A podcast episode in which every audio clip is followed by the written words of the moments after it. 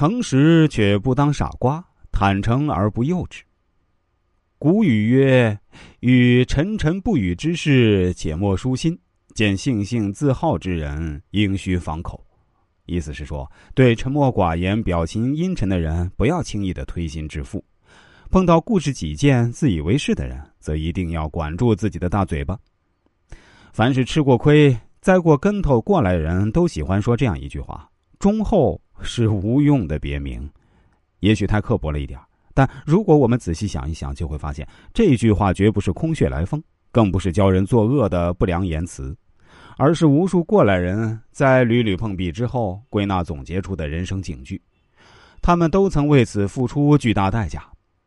让我们假设一下，如果你过于忠厚和诚实，别人套什么话都逐一作答，但等你问别人的时候，他却以各种各样的理由推脱，过后的感觉。像被人扒光了衣服，而别人却穿戴体面的坐在车厢里笑你傻瓜。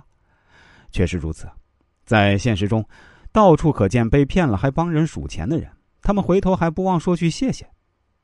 我的朋友林丽就是一个特别忠厚老实的人，在外地生活二十年后，却怎么也学不会社会上人的狡猾，更不会辨别他们的虚伪。林丽曾经做过电器生意。总是因为过分的相信别人，不是被客户拖欠货款，就是被员工勒索盗窃。这种忠厚老实，在亲友们看来其实就是懦弱，经常被指责和埋怨。几经挫折之后，再加上患有心脏病，林丽终于放弃做生意的念头，踏上去东北的火车，在黑龙江一家农场帮人打工，一直艰苦的生活着。在这个世界上，每个人都为生存而奔波，我们逃避不了这个板上钉钉的现实。为了生存下来，为了生活的更好，我们必须要让自己智慧起来，有必要在复杂的社会关系之间游刃有余。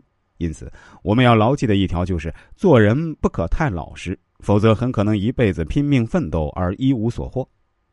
很多人想不明白为什么自己勤奋一生，仍然富不起来。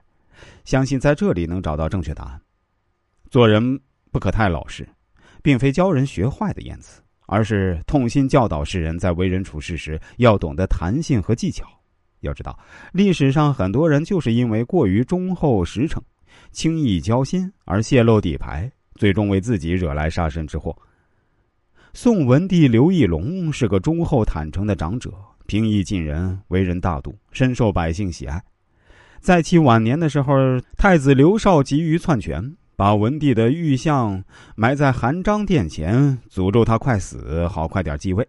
刚开始，汉文帝蒙在鼓里不知道，但是不久啊，刘绍的奴仆陈天兴与婢女王英武私通被发现，让刘绍给杀掉了。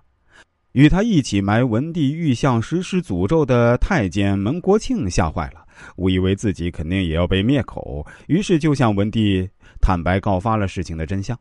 文帝得知后又惊又气，派人搜查王英武家，获得太子的罪证。当夜，文帝与尚书仆射徐湛之密谋，准备废太子，还要赐死太子的同党小王爷刘俊。